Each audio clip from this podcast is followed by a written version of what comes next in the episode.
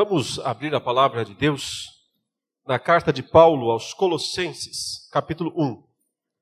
E vamos ler os versículos 13 até o verso 23. Mesmo texto que foi lido pela manhã, na exposição da palavra de Deus, eu pude falar sobre uma parte desse texto. Espero que os irmãos tenham acompanhado, os que não estavam aqui, claro. Estamos aí nesse revezamento de vagas, né? Mas espero que tenham acompanhado pela manhã. De qualquer forma, eu faria algumas, traria algumas lembranças da mensagem da manhã. Nós vamos meditar nessa noite um pouco mais sobre o reino do Senhor Jesus. Enquanto o reverendo Gabriel lia nossos pedidos de oração, é, eles refletem de fato as lutas, é, o sofrimento Todos nós passamos. Alguns mais, é claro, outros um pouco menos, mas a verdade é que este é um mundo de muito sofrimento e dor, né?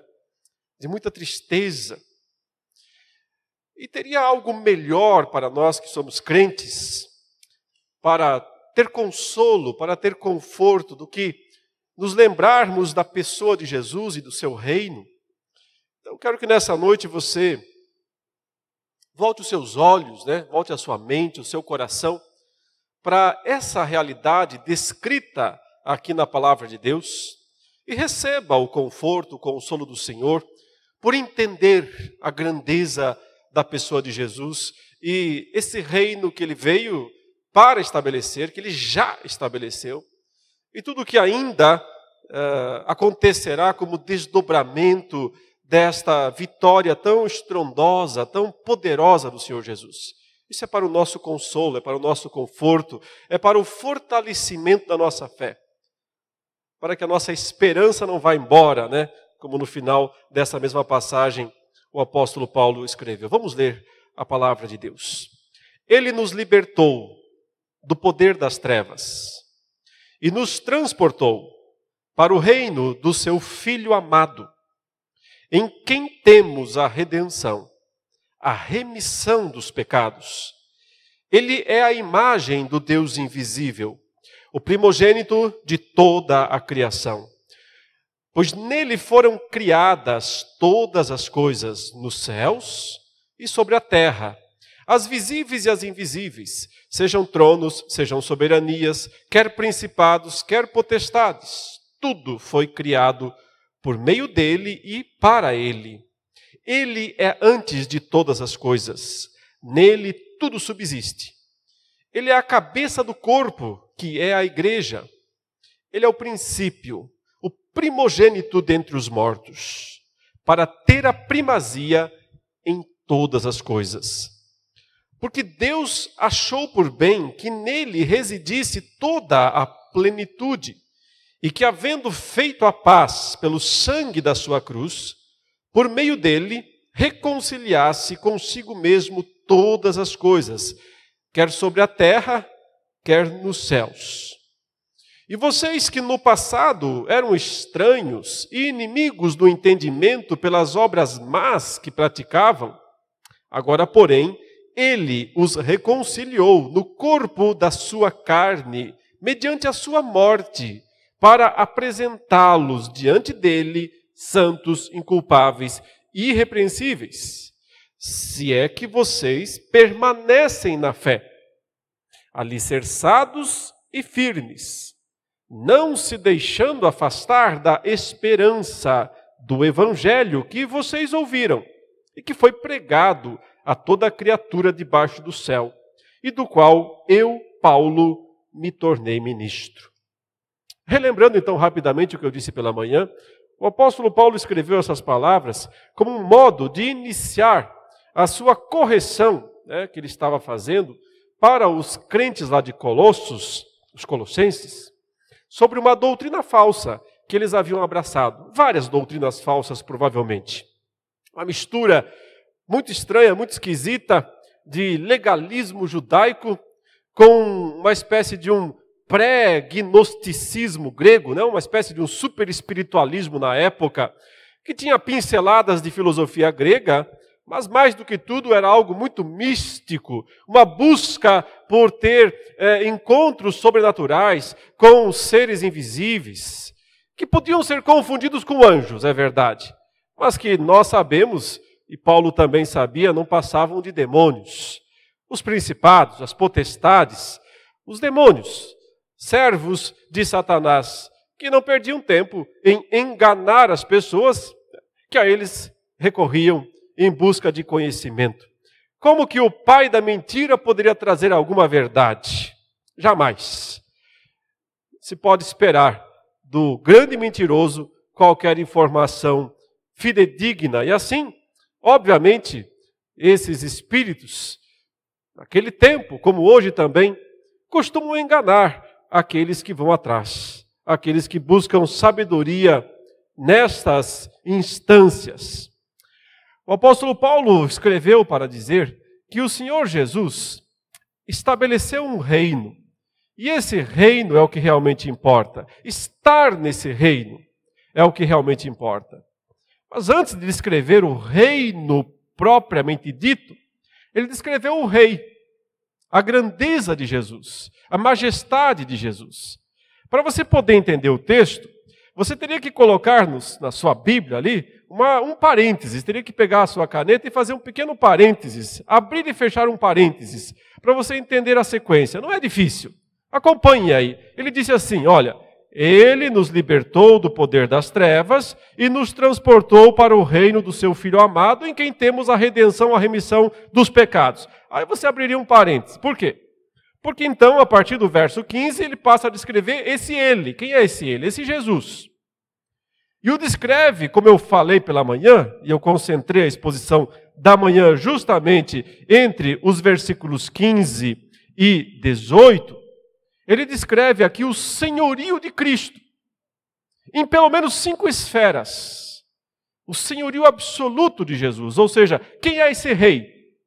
Ele falou do reino, não é? nos transportou para o reino do seu filho amado. Quem é esse filho amado? Então, ele começou a dizer: ele é aquele que é a própria revelação de Deus. Ele, é o, o, ele tem a primazia em todas as coisas. Ele é o primeiro de tudo.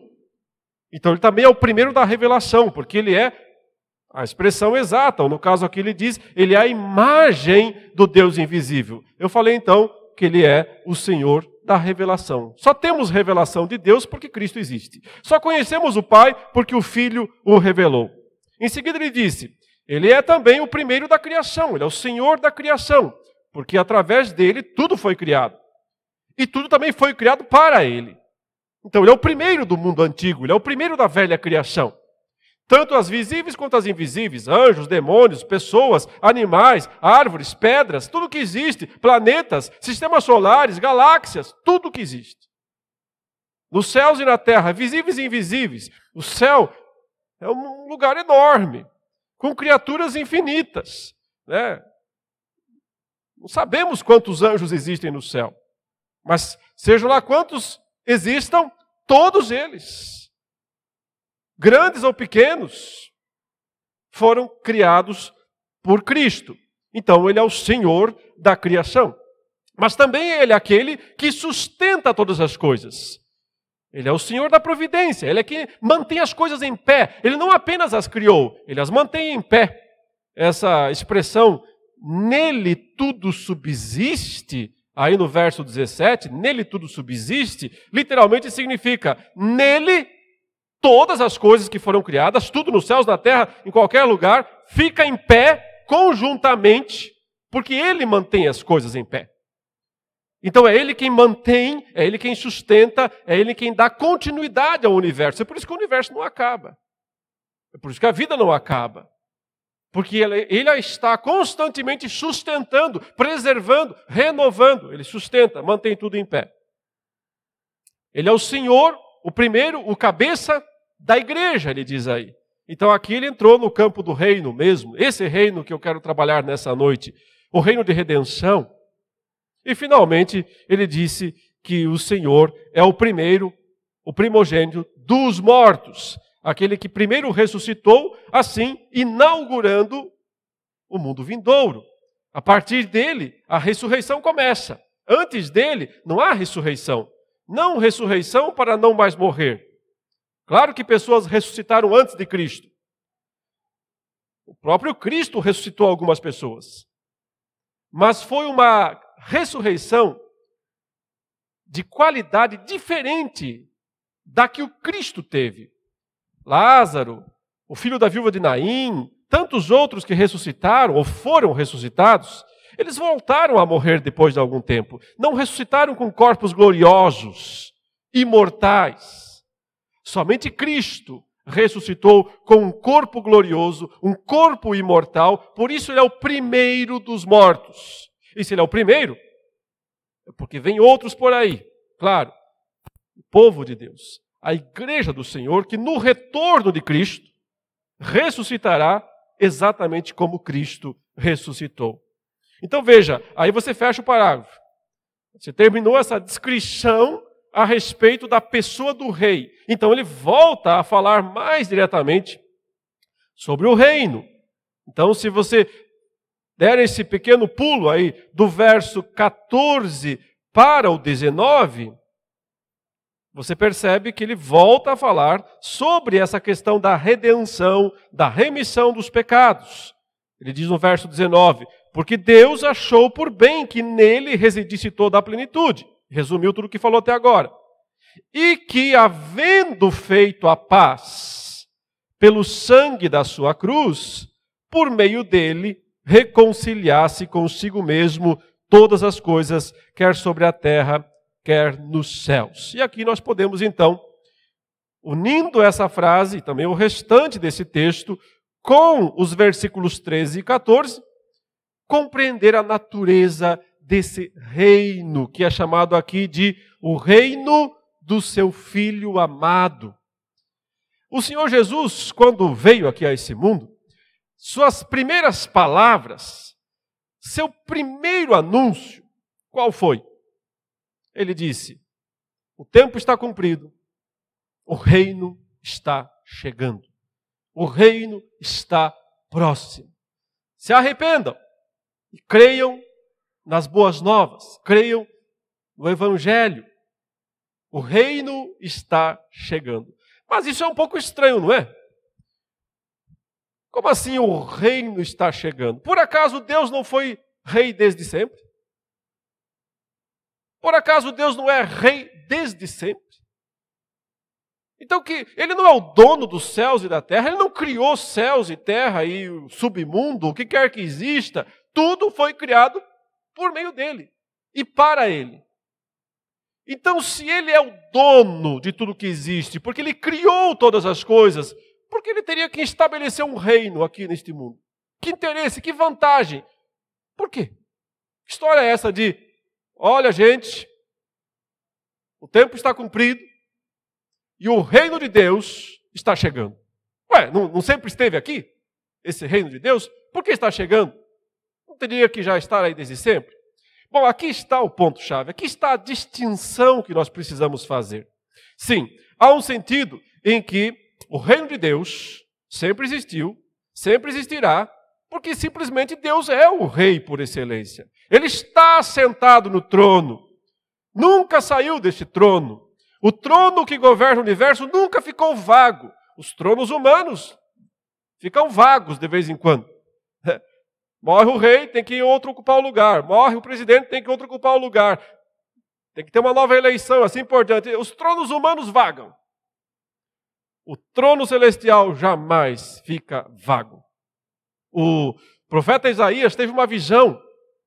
E é muito interessante como ele descreve essa visão. No capítulo 6, o texto diz: No ano da morte do rei Uzias. Ou seja, um rei lá tinha morrido. O trono, portanto, de Israel estava vago.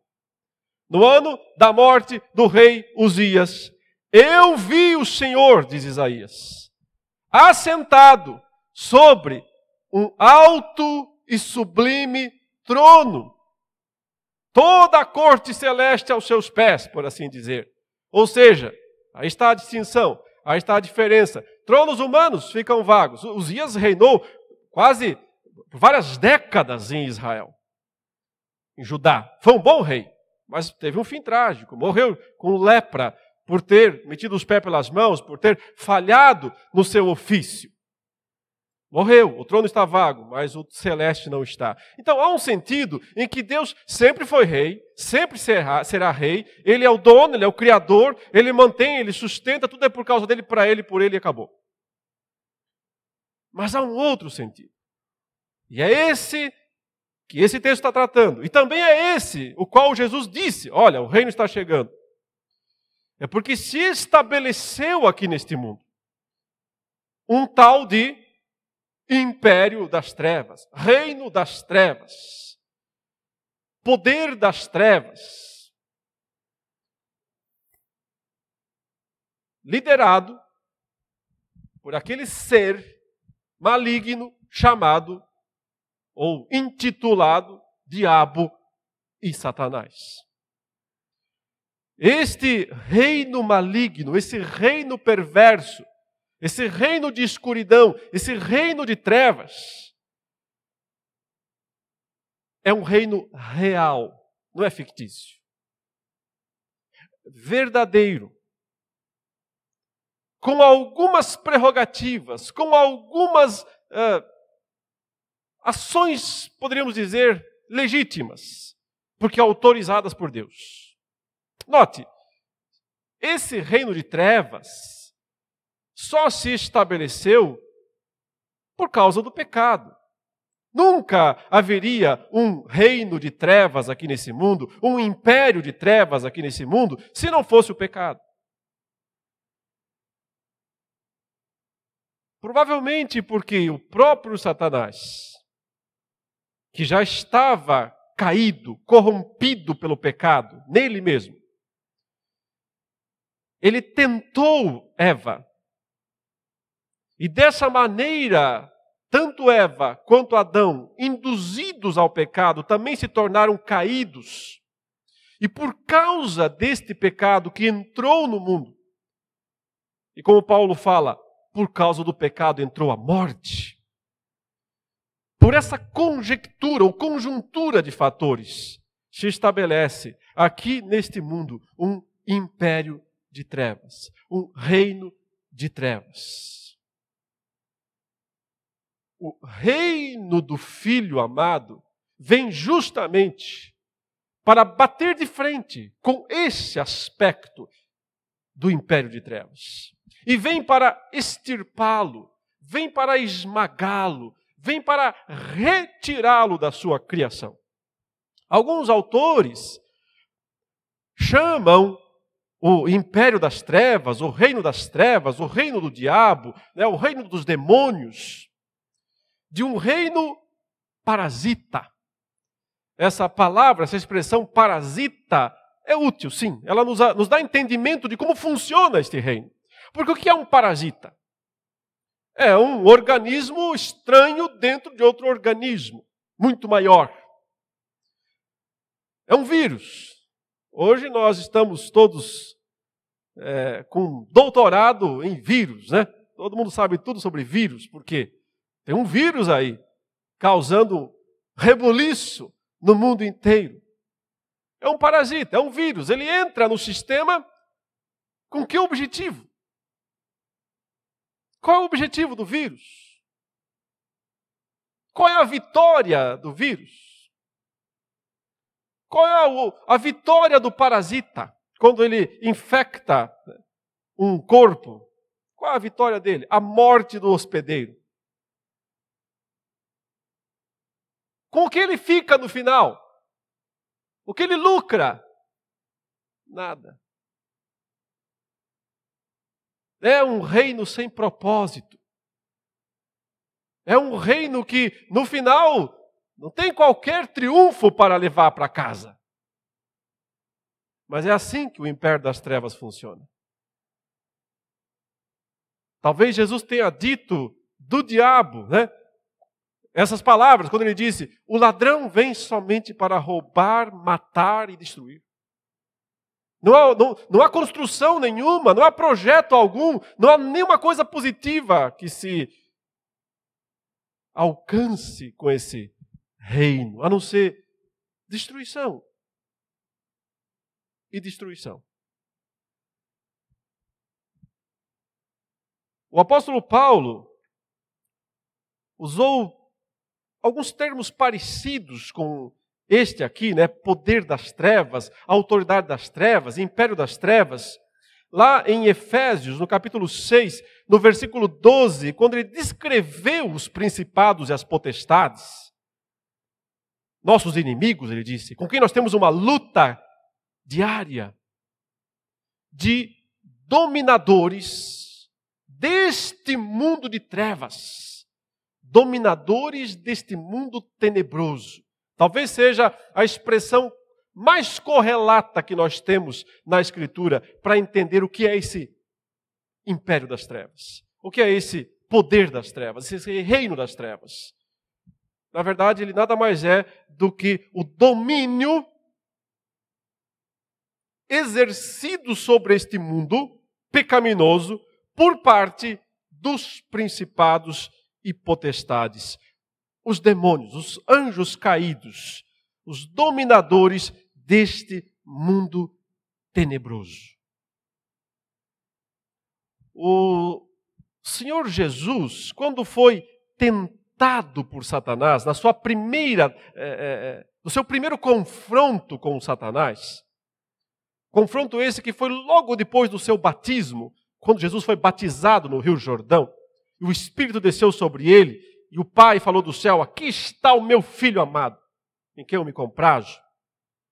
Já na sequência, o Espírito Santo levou Jesus ao deserto para ser tentado, testado pelo diabo.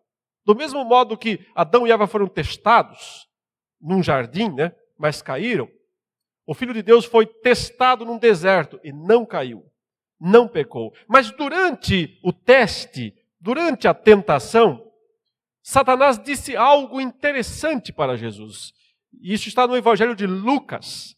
Tanto Mateus quanto Lucas narram o episódio. Mas Lucas traz um termo, uma expressão que não está em Mateus, mas que é verdadeira, porque os evangelhos se completam, temos que harmonizá-los. E o que ele nos diz está lá no capítulo 4 de Lucas, nos versículos 5 e 6. Quando o Senhor foi levado pelo diabo até um lugar muito alto, diz assim o verso 5: Então o diabo o levou para um lugar mais alto e, num instante, lhe mostrou todos os reinos do mundo e disse: Eu lhe darei todo este poder. Mesmo termo lá de Colossenses, poder das trevas. Eu lhe darei todo esse poder e a glória destes reinos.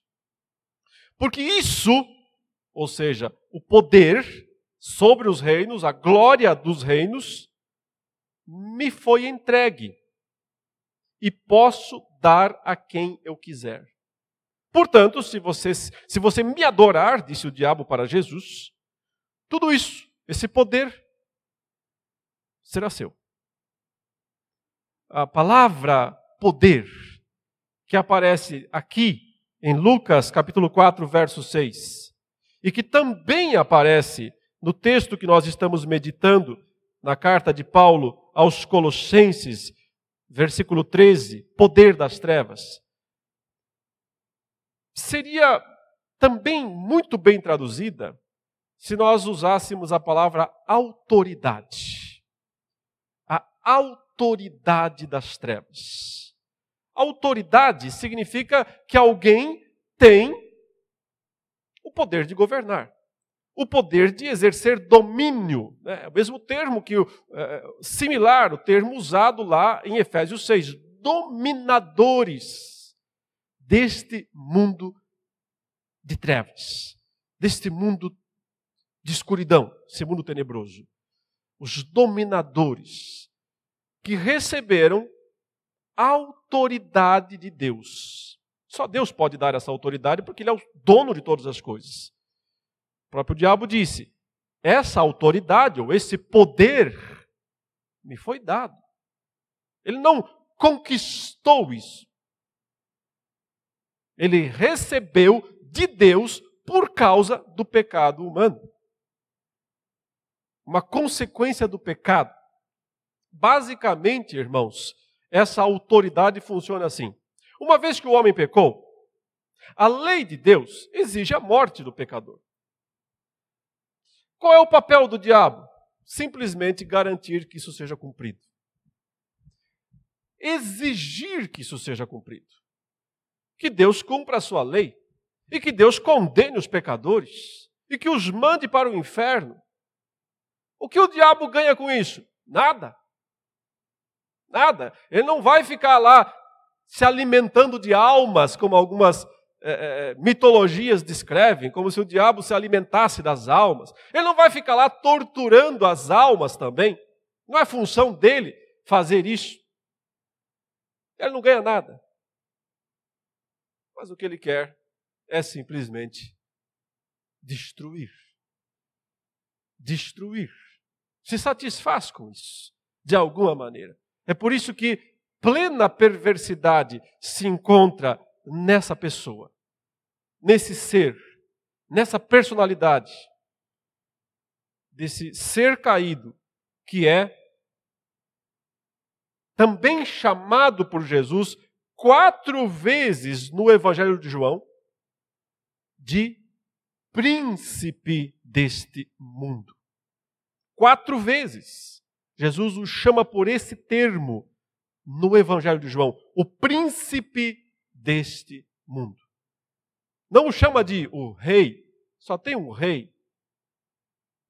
Deus é o rei dos céus e da terra. Mas um príncipe, um principado se estabeleceu aqui neste mundo. E contra este príncipe e contra este principado, o Senhor Jesus veio para estabelecer o seu próprio reino. E veja o contraste, né? Voltando a Colossenses capítulo 1, versículo 13, que diz: Ele nos libertou do poder das trevas, do império das trevas, né? da autoridade das trevas, e nos transportou para o reino do seu Filho amado. Veja que nomenclaturas distintas. Um é chamado de reino das trevas, o outro é chamado de o reino do seu Filho amado. Acontece que as pessoas terão que ser súditos de um ou de outro. Não tem terreno neutro. Não tem fronteira desmilitarizada. A gente vê de vez em quando por aí, né, duas nações em guerra, elas colocam lá uma fronteira dizem: aqui ninguém entra, aqui fica um espaço vazio, aqui é neutro. Não tem Suíça nessa história. A Suíça é classicamente um país neutro em tudo que é guerra, né? Não participa, não toma partido de, de, de, de nenhum dos lados. Não tomou partido na Primeira Guerra, não tomou partido na Segunda Guerra, não toma partido. A Suíça é sempre neutro. Não tem Suíça entre o Império das Trevas e o reino do Filho amado de Deus. Todos os homens têm que ser súditos, e são súditos, de um ou de outro. Acontece que, por natureza, por causa dos nossos pecados, todos nós somos, por natureza, filhos da ira, Paulo fala aos Efésios, e andávamos de acordo com o príncipe deste mundo o príncipe da potestade do ar. Ou seja, nós todos nascemos cidadãos deste império de trevas. Nós todos filhos de Adão, pecadores por natureza, por nascimento. Já pertencemos ao império das trevas. É por isso que o reino do Filho amado vem para saquear o império das trevas, para retirar dele os cativos e para transportá-los, como diz o texto aqui, transportá-los para o reino do Filho amado de Deus. quando o Senhor Jesus estava expulsando alguns demônios, realizando expulsões, aliás, ele, ele realizou inúmeras expulsões de demônios no seu ministério. Sem poder acusar ele de falsidade, porque estava muito claro que ele, estava realmente expulsando demônios, os escribas e fariseus e intérpretes da lei foram até ele e disseram para todos, diante dele para todos: Ele expulsa demônios com o dedo do próprio demônio, do próprio diabo, com o poder de Beuzebu. Então o Senhor Jesus disse para eles: Se um reino estiver dividido, ele cai. Note, um reino. Jesus disse que, que o diabo tinha sim um reino e que não estava dividido. Porque não era pelo poder de Beuzebu ou pelo poder de Satanás que Jesus estava expulsando aqueles demônios, mas pelo dedo de Deus, pelo poder do Espírito de Deus. Mas por tabela, Jesus disse: sim, há um reino aí neste mundo. Um reino chefiado por Satanás. Mas nessa mesma passagem, nessa mesma ocasião, ele revelou o segredo. Ele disse por que é que ele podia expulsar aqueles demônios, até com relativa facilidade, coisa que os discípulos não tiveram em alguns momentos. Ele disse: Você não pode entrar na casa do valente e roubar os seus bens, né? saquear essa casa, se primeiro você não dá um jeito no próprio valente. Então, primeiro você tem que dar um jeito no valente, no valentão da casa. Você tem que amarrá-lo, prendê-lo, acorrentá-lo. Agora sim, com ele nessa posição, dá para entrar na casa dele e saqueá-la. Irmãos, o Senhor Jesus só pode realizar essa tarefa de nos transportar. Veja, ele nos libertou e nos transportou. São dois termos poderosíssimos. Libertar significa ir lá e quebrar as cadeias, quebrar as algemas que nos aprisionavam no pecado e na morte, que nos aprisionavam debaixo do poder das trevas, do poder de Satanás. Não é sem, sem razão, sem motivo, sem propósito, que é a mesma palavra usada para quebrar cadeias de escravos. Libertar escravos que estavam com grilhões, que estavam com correntes. E então são libertos, correntes quebradas, algemas quebradas. Ele nos libertou, ele está dizendo. Ele quebrou nossas correntes, nossas cadeias, o que nos aprisionava, que nos fazia escravos do poder das trevas. Estourou as algemas que estavam nas nossas mãos.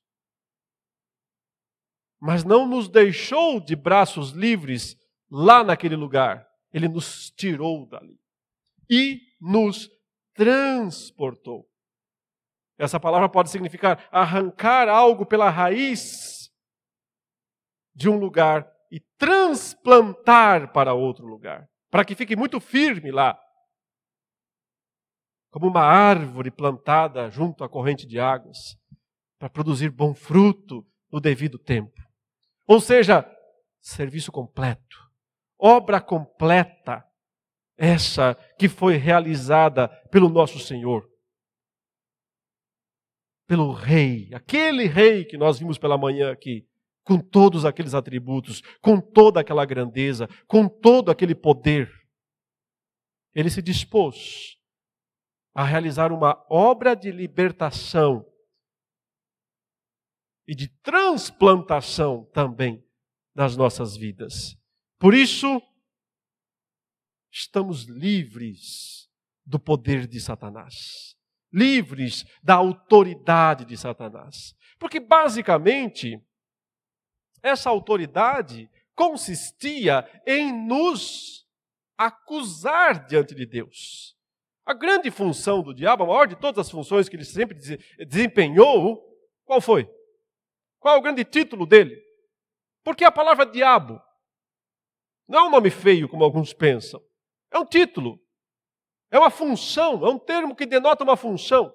O que significa diabo ou diabolos, né? que é a palavra grega. Simples. Significa acusador. Significa aquele que está levantando acusações contra o povo de Deus. Por isso, o Apocalipse 12 descreve a expulsão desse ser dos céus como sendo a derrota do grande acusador dos nossos irmãos. O apóstolo Paulo nos diz em Romanos capítulo 8 que nós, os crentes, aqueles que temos o Espírito Santo de Deus habitando em nós, não temos mais acusadores. A pergunta de Paulo no capítulo 8 de Romanos é muito interessante. Fala: quem que se, se apresente esse alguém aí? Quem poderá levantar acusação contra os eleitos de Deus? Que se apresente se alguém se atreva. A resposta é: ninguém. Porque ninguém pode mais acusar o povo de Deus? Porque é Deus quem os justifica. Contudo, a justificação de Deus não é aleatória, não é uma justificação sem sentido, sem justiça. Por que é que Deus nos justifica? E por isso ninguém pode intentar acusação contra nós. Por causa de Cristo. E são essas as palavras da sequência de Paulo, ainda em Romanos 8.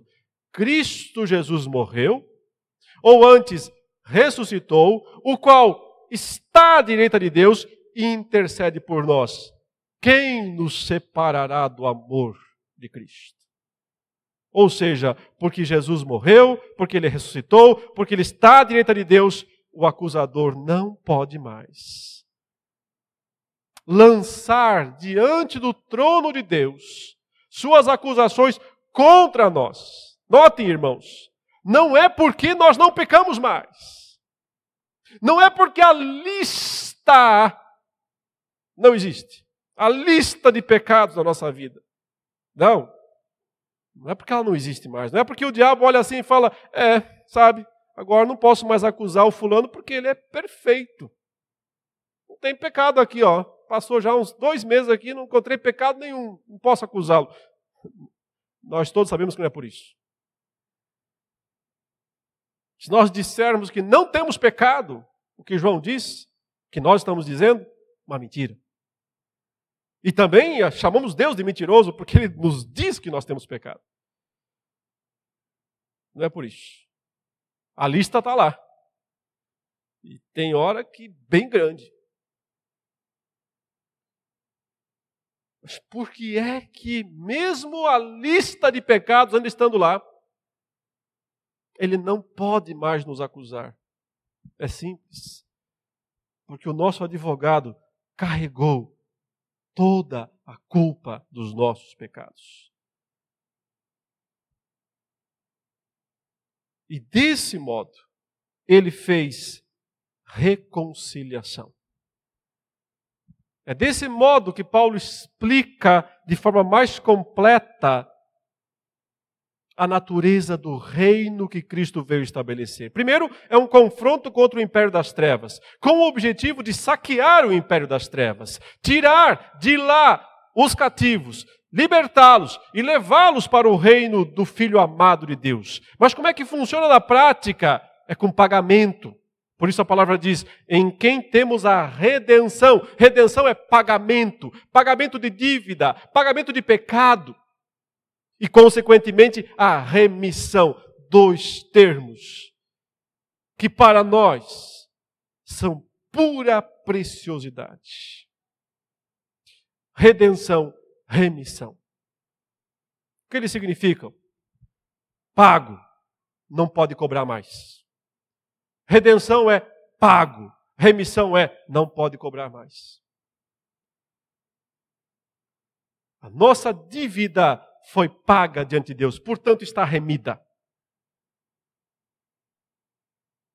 Portanto, não se cobra mais essa dívida. Deus não cobra mais essa dívida. Um reino estabelecido da forma mais paradoxal possível. Porque, em geral, quando pensamos em reino, imaginamos um grande conquistador com uma espada na mão, decepando as cabeças dos inimigos. Aqui o rei estabelece o reino pagando uma dívida, carregando uma cruz, indo ao Calvário e sendo morto, sendo ele próprio ferido de morte. E justamente esse ato de ser ferido de morte é redenção, é pagamento dos nossos pecados, para que remissão seja feita, não mais cobranças sobre a nossa vida. Uma vez que pagamento está feito, uma vez que remissão está estabelecida, agora dá para fazer reconciliação. E esse é o grande termo que aparece aqui a partir do versículo 20, quando ele diz: E que havendo feito a paz, pelo sangue da sua cruz, por meio dele, reconciliasse consigo mesmo todas as coisas, quer sobre a terra, quer nos céus. Aqui, certamente, irmãos, há uma grande dose de mistérios, de coisas que nós não entendemos e nem entenderemos plenamente. O máximo que podemos fazer é dar umas pinceladas aqui, olhar como que um vislumbre desses acontecimentos que o apóstolo Paulo nos descreve nessa passagem. Porque note, ele diz que através de Cristo, porque redenção foi paga, porque remissão foi consumada, Deus fez paz, estabeleceu paz, ele pacificou o cosmos. Todas as coisas, o universo, todas as coisas, nos céus e na terra. Talvez a gente não compreenda extensivamente o significado disso, mas você precisa lembrar que nos céus e na terra existem criaturas perversas, criaturas santas, criaturas pecadoras e criaturas redimidas. Os santos e os perversos são anjos bons e maus. Pecadores e redimidos são crentes e incrédulos, ao contrário, incrédulos e crentes. De alguma maneira, todos aqui, no processo da vitória de Cristo, são pacificados, ele diz. Talvez a gente tenha que pensar da seguinte maneira, e existem algumas ilustrações aqui nesse mundo que podem nos ajudar a compreender. O processo de pacificação, muitas vezes, é pela imposição de um poder maior. Não é porque dois lados se assentam para conversar e dialogam e dizem: vamos fazer paz aqui, vamos parar de brigar. Quais são os seus termos? Quais são os meus? E vamos estabelecer aqui uma bandeira branca. Alguns países fazem isso dura pouco em geral, né? Essas, esses acordos de paz entre os países em guerra. Mas quando um país domina totalmente o outro, acaba a guerra também. Não tem mais guerra. Quando ele domina totalmente, estabelece-se paz. Havia um termo nos dias de Paulo que talvez o apóstolo esteja pensando aqui, estivesse pensando quando ele falou essas coisas. Já ouviu falar da chamada Pax Romana? Pax com X, né? Porque é latim. Pax Romana. O que era essa paz romana? Não era ausência de conflitos, era dominação. o império romano chegava num local e conquistava totalmente aquele local. Acabava o conflito, acabava a guerra. E ele proibia, inclusive, que as províncias dominadas se lançassem em guerra umas contra as outras. É por isso que você não vê, debaixo do domínio do Império Romano, por exemplo, é, Judá, né, Israel em guerra com o Egito. Isso não ia acontecer. Por que não ia acontecer? Porque os dois são subalternos, submissos a Roma. E Roma diz: vocês não podem brigar. É paz, é pacificação. Então, há duas maneiras de estabelecer a paz. Uma é de forma voluntária. Quando o poder maior diz: vamos viver em paz? Aqui está o convite, aqui está a oferta. Eu não quero brigar com você, eu não quero te esmagar. Vamos viver em paz? E então o poder menor diz: Claro, é tudo que eu quero. Exatamente. E então aquele conquistado se submete voluntariamente ao conquistador. Contudo, também há outra forma de estabelecer a paz. É quando o conquistado não se submete voluntariamente ao conquistador. Então o que faz o conquistador? Esmaga o conquistado. E no final tem paz do mesmo jeito. O Senhor pacificou os céus primeiro. Por quê? Porque quando ele voltou para os céus e se assentou à destra de Deus lá nos céus, todos os anjos bons voluntariamente se prostraram diante dele e reconheceram, como o capítulo 5 de Apocalipse descreve, digno és de tomar o livro e de abrir os selos, porque foste morto e com o teu sangue compraste para Deus. E cantaram os milhões e milhões de anjos, os, as miríades e miríades, dizendo: Digno é o cordeiro que foi morto de receber o poder, o domínio. E voluntariamente se submeteram ao governo do Deus homem. Sim, nesse exato momento, um homem governa os anjos. O Deus homem. O Filho encarnado. Submeteu todos aos seus pés. Mas os anjos bons se submeteram voluntariamente, é claro.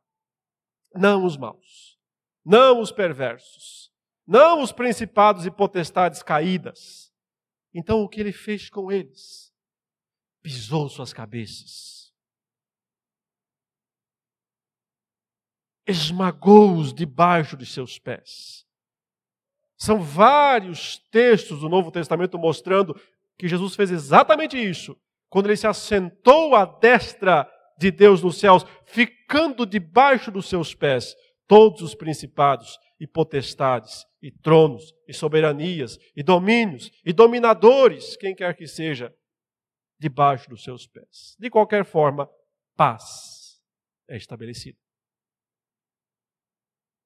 E na terra não é diferente. É diferente. Mas tem similaridades. Por que, que é diferente? Porque não, nenhum evangelho foi pregado lá entre os anjos para que eles tomassem a decisão quem seguia o Rei dos Reis e quem seguia Satanás. Isso já estava decidido desde sempre. Mas na terra, na terra existe esse processo de libertar alguns do poder das trevas e transportar para o reino do Filho amado. E como isso se dá?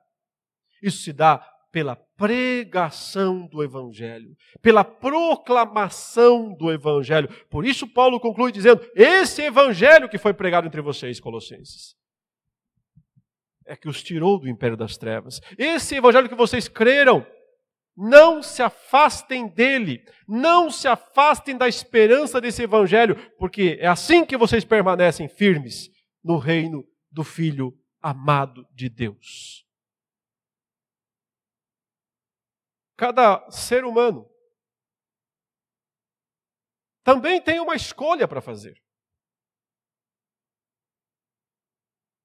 É súdito de quem? O Senhor está anunciando, como Paulo fala aos Coríntios, através dos pregadores, a reconciliação. O ministério, Paulo diz, da reconciliação. Nós, pregadores, como embaixadores de Deus, Paulo fala, anunciamos a todos que vos reconcilieis com Deus. O anúncio é que tenha paz. Viva em paz com Deus. Você pode viver em paz com Deus. Se submeta como conquistado por Ele, como súdito dele se submeta ao seu governo, ao seu senhorio, à sua proeminência, à sua primazia, e você é resgatado do poder das trevas. Não faça isso. E você continua debaixo do poder das trevas, da autoridade das trevas. Também aqui nesse mundo há aqueles que são pacificados voluntariamente. Note, queridos, ou nós somos conquista do diabo ou somos conquista de Cristo. Nós não somos donos de nós mesmos e nunca seremos. Ou as pessoas são despojos, conquistas de Satanás por seus pecados, não confessados, não arrependidos, não pagos, não remidos, ou são conquistas de Cristo e, portanto, tirados do império das trevas, transportados para o reino dele, o Filho amado. Ou uma coisa ou outra coisa. E o que acontece com os ímpios? Com esses que recusam a oferta de paz? Também serão pacificados. Mas como? Debaixo dos pés dele, do mesmo jeito. Apocalipse 19 descreve o Senhor Jesus voltando com o manto sujo de sangue no seu e os seus pés também sujos, porque ele é aquele que pisa as uvas, ele diz, no lagar da ira do Deus Todo-Poderoso debaixo dos pés de Cristo. Não há meio termo. Não há posição neutra. Ou nós somos súditos de Cristo, ou do império das trevas. Por isso ele diz: E que, havendo feito a paz, pelo sangue da sua cruz, por meio dele reconciliasse consigo mesmo todas as coisas, quer sobre a terra, quer nos céus. E vocês que no passado estavam lá naquele outro império, né? Eram estranhos e inimigos no entendimento pelas obras más que praticavam. Agora, porém, ele os reconciliou no corpo da sua carne, lá na cruz, né? lá na morte de Jesus, mediante a sua morte, para apresentá-los diante dele, santos, inculpáveis e irrepreensíveis. Ele volta aos termos da, do versículo 12, que nos fez idôneos a parte que nos cabe da herança dos santos na luz. Ele nos apresenta diante de Deus com essa idoneidade. E então fica a última admoestação para todos nós, a demonstração essa que está no verso 23. E é interessante que seja uma condicional aqui. Se, isso é condição, isso é condicional. Se é que, Paulo fala. E por que ele tem esse se é que vocês permanecem firmes na fé? Os colossenses estavam bambeando, né? Não estavam apegados ao senhorio de Cristo não estavam entendendo a primazia de Cristo, estavam indo atrás de doutrinas falsas, de pseudo-evangelhos. Por isso que Paulo diz: se é que vocês permanecem. Isso valia para os colossenses, queridos, isso vale para nós também. Toda a grandeza desse reino que Cristo estabeleceu, todo o poderio desse rei que estabeleceu esse reino, o Senhor decidiu que só tem eficácia nas nossas vidas pela fé. Justificados, pois, pela fé, temos paz com Deus, por intermédio do nosso Senhor Jesus Cristo. Não há outra maneira. Pela fé. Fé nele. Confiança no seu sacrifício, na sua morte pelos nossos pecados, na sua morte expiatória, no preço pago da redenção, na plena quitação dos nossos débitos diante de Deus. Isso é fé. Fé nisso. Se é que vocês permanecem na fé, alicerçados e firmes. Note, né? alicerce quer dizer fundamento, estrutura básica. Firmeza quer dizer construção subindo, crescendo. Ele vai usar esses mesmos dois exemplos mais para frente para mostrar como que a gente cresce na vida cristã. Acima de tudo, não se deixando afastar. É claro que os principados e potestades vão querer nos afastar da esperança do Evangelho. É claro que o mundo vai tentar fazer isso, quer recuperar os seus cativos. Por isso ele diz: não se deixando afastar da esperança do evangelho que vocês ouviram. Epáfras pregou para eles. Eu não sei quem pregou para você. Não importa tanto. O que importa é o evangelho pregado. O que importa é que você ouviu o evangelho. E que você confiou no evangelho. Então agora, irmão, irmã, não se afaste do Evangelho. Não se afaste da esperança do Evangelho. Permaneça firme no Evangelho. Esse Evangelho, o da palavra de Deus. Esse Evangelho, Paulo diz, que é o que tem sido pregado em toda a terra. Porque ele, Cristo está lá nos céus garantindo a pregação do Evangelho. Ele falou isso para os seus discípulos. Vão, podem ir. Eu tenho toda a autoridade. Aquela que era do diabo, em partes, agora é toda minha. Eu tenho toda a autoridade nos céus e na terra. Está tudo pacificado. Vão e preguem o evangelho a toda criatura, a todas as nações. Eu estou garantindo isso. Jesus garante isso. Esse é o único evangelho verdadeiro, é aquele que tem sido pregado em toda a terra. Pode ver que os outros evangelhos são todos localizados. É um grupinho aqui que crê de uma maneira, é aquele outro grupinho lá que tem uma forma particular de seguir, mas o verdadeiro evangelho é o que tem sido pregado desde o começo do, do primeiro século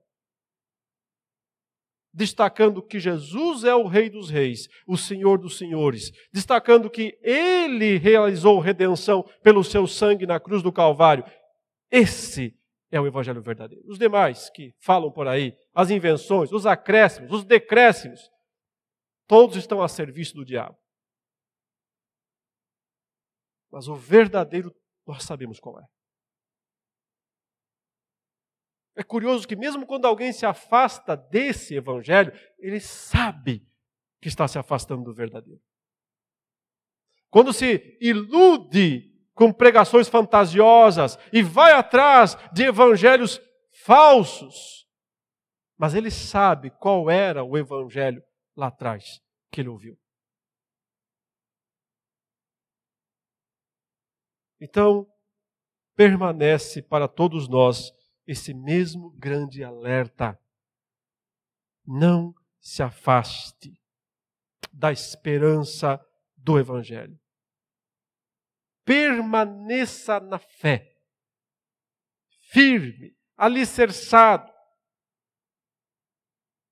que assim você permanece também um leal e submisso, voluntariamente submisso, servo pacificado por Cristo. Pode crer, bem melhor assim. Aquele pé na sua cabeça não ia ser coisa boa. Aquilo é um senhor de um pé para esmagar cabeças. Se submeter voluntariamente ao Senhor pela fé é a melhor escolha. Também do ponto de vista lógico, é a melhor escolha que alguém pode fazer. Você fez essa escolha? Permaneça até o fim. Não se afaste dessa esperança. Seja, continue sendo um súdito fiel e submisso ao Rei dos Reis, ao Senhor dos Senhores. Amém. Vamos orar. Ó Senhor, nós te chamamos por esse nome, por esse título, porque não é formalidade é reconhecimento. Nós te reconhecemos, Senhor, como Senhor. E mesmo nas nossas rebeldias e inconsistências da vida, tu não deixas de ser Senhor. E por isso a ti nos voltamos com humildade, com arrependimento, com o desejo sincero, ó Deus, de vivermos em paz, graças à paz que tu mesmo conquistaste por nós. Possibilite, ó Deus, que sejamos súditos alegres, verdadeiros, submissos do Rei dos Reis, o Filho amado. Que nome maravilhoso para um rei, Senhor o Filho amado. Que nós também, como filhos amados do Senhor, continuemos leais a Cristo até o fim. É isso que nós te pedimos em nome de Jesus. Amém.